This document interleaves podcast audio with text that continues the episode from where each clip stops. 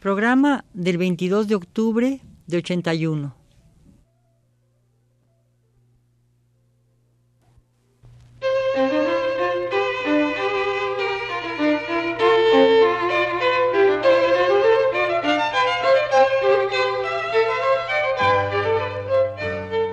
Divergencias. Programa a cargo de Margot Glantz. Dos textos dentro de dos ámbitos distintos.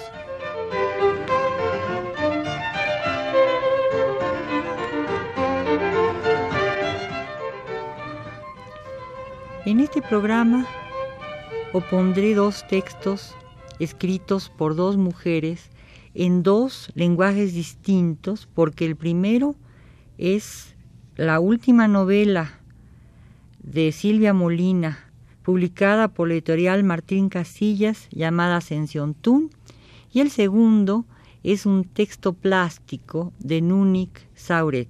Empiezo pues con Ascensión Tun.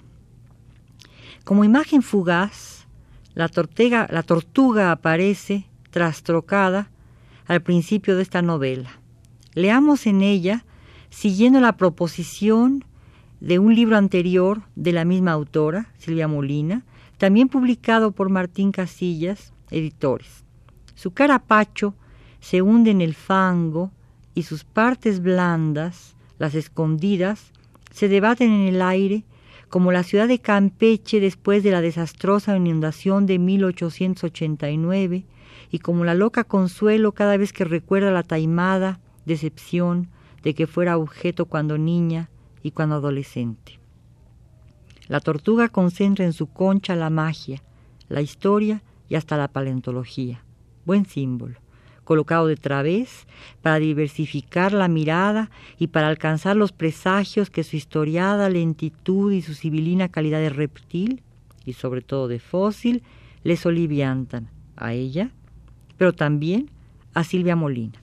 Por ello, un enorme carey aparece en medio de la desgracia para interrumpir los llantos y propiciar el goce de la maravilla, concentrando en su interior los malos sueños, aislándolos, deteniéndolos y permitiendo la repetición de la historia que es eso, precisamente, una historia en todos los sentidos del término, historia contada y repetida obsesivamente en el delirio de una niña abandonada por sus padres en una ciudad asolada por la guerra de castas en Yucatán, reflejada paralelísticamente en la misma niña, vuelta adolescente y llamada con turbiedad Consuelo, abandonada también con perfidia por un seductor que la enloquece en medio de una atmósfera de carnaval, el baile dado en ocasión de la visita de la emperatriz Carlota a Campeche. Al lado, a destiempo, pero en el mismo espacio, se inserta la catástrofe natural y la desgracia de un niño de once años que ha quedado huérfano de padre y madre en plena tempestad.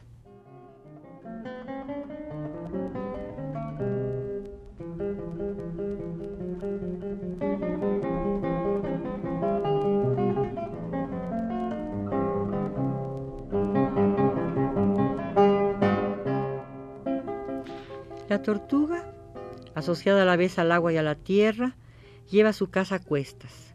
El niño Tun va del brazo de su madre y de pronto la pierde y va a dar a la casa de la beneficencia, amurallada, escondida, que lo cercena del mar y de la playa y lo asila en la locura, al contacto con un viejo Juan Bautista Puc, santón, casi brujo, réplica por eso de la tortuga, animal mágico, porque lleva la historia de su nación a cuestas y la transmite oralmente al niño protegido en su ansiedad por los desvaríos de consuelo.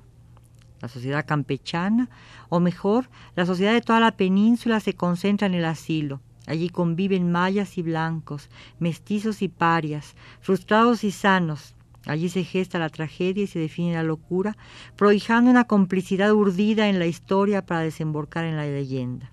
De algún modo, la obra de Silvia Molina intenta proseguir la tarea decimonónica de rescate de una realidad nacional, labor que había emprendido don Justo Sierra O'Reilly con la hija del judío y continuada más tarde por Medisbolio y Abreu Gómez.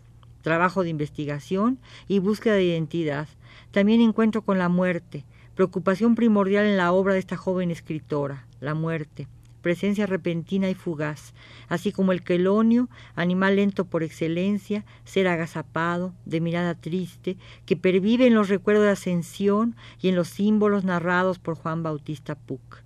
La muerte se engendra en el texto, siempre preparada, detenida en una frase breve, colocada en el transcurso suave, callado, cristalino, de una mañana desvaída y convocada por un tenue color que permanece, levemente, con tranquilidad, con un lenguaje justo, nunca desbordado, ligada al medio tono que bautiza su primera novela, La mañana debe seguir gris, de Joaquín Mortiz, Silvia prosigue, imperturbable y sólida, el camino de una escritura cálida, apenas lírica, casi romántica, pero sobre todo una escritura que ensaya descifrar la perpetua contradicción inscrita en el jeroglífico intenso del carapacho del quelonio, sobre el que luchan por conjugarse identidad personal e identidad nacional.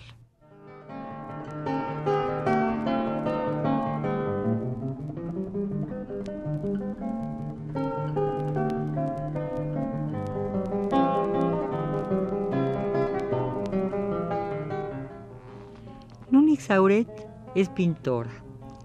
De ella podría decirse lo que dice en un verso Paul Éluard, todos los frutos están aquí para figurar las flores.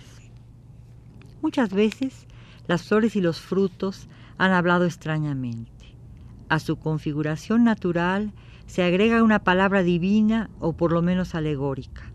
La manzana ha sido tan acariciada por Eva que su forma natural es el pecado, y la rosa es tan perfecta que su signo es la evanescencia del amor. Flores y frutos unifican en su cuerpo las marcas de una sorprendente fecundación de los sentidos, y la palabra misma, cuando se profiere, visita una imagen y articula una simbolización. El procedimiento parece simple, la redondez o la suavidad, la coloración y la excelencia se añaden o se yuxtaponen, y de esa operación surge una abstracción, o quizá, redondamente, la abstracción. Un lenguaje alegórico sustituye a la realidad. Las naturalezas muertas clásicas fijan la belleza ideal al lienzo e impiden los crecimientos verdaderamente naturales. A lo más, detentan una mesurada intención de fijar volúmenes y aislar colores.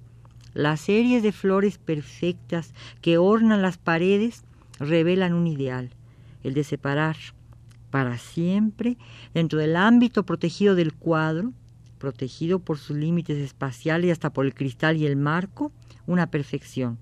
La inaccesible belleza de las formas definitivas, la imposible eternidad de los arquetipos platónicos, el trazo indeleble y definitivo de la verdadera forma, resume su divinidad, dibuja con excelencia el proceso de la creación, porque ya Dios descansaba para siempre de su tarea.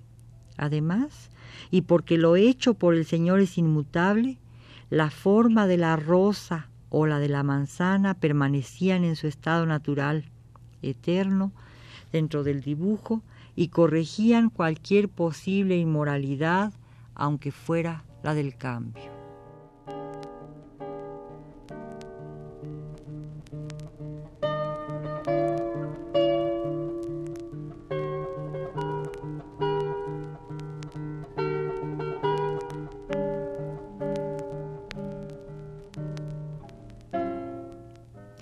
Pero en Núñez Sauret la inmutabilidad, es un signo desbastado y la perfección está en la mano que dibuja y produce las metamorfosis.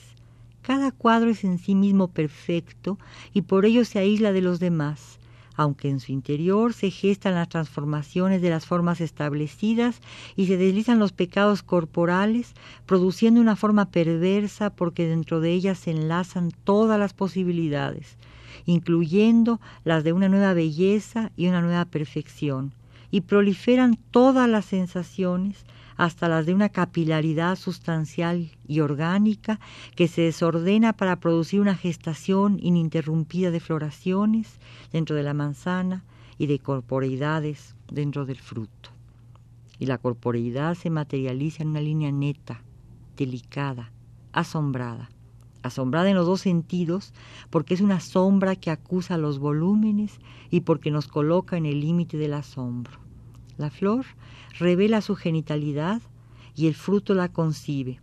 Hoja, raíz, pétalo, corola, cáscara, piel, cargan sus materialidades en las tintas y aplican su trazo a las censuras. Núñez explora el cuerpo y lo asocia a todas las carnalidades, a todas las excrescencias y humedades, a todos los recorridos pilosos, a las suavidades todas que descargan el rapto de los sentidos. La pintura de Núñez es delicada, floral, tumescente. Su mano se pierde en las puntas de plata y en las de oro. Sus dedos recorren con voluptuosidad la punta plúmbea de sus lápices y la dureza del tórculo, y en oficio magnífico organizan una nueva naturalidad, una detonante pluralidad de formas obsesivas, malignas porque se abren a la pluralidad de cualquier desorden amoroso, pero también porque son la perfección increada y desacatan la autoridad divina. Y la increación es un movimiento ascendente que niega la corrupción e instala el gozo. Sobre todo, la perversidad con que se corrompe la forma establecida y se desanuda el placer. Muchas gracias. Este programa estuvo bajo la realización técnica de José Gutiérrez. De nuevo, muchas gracias.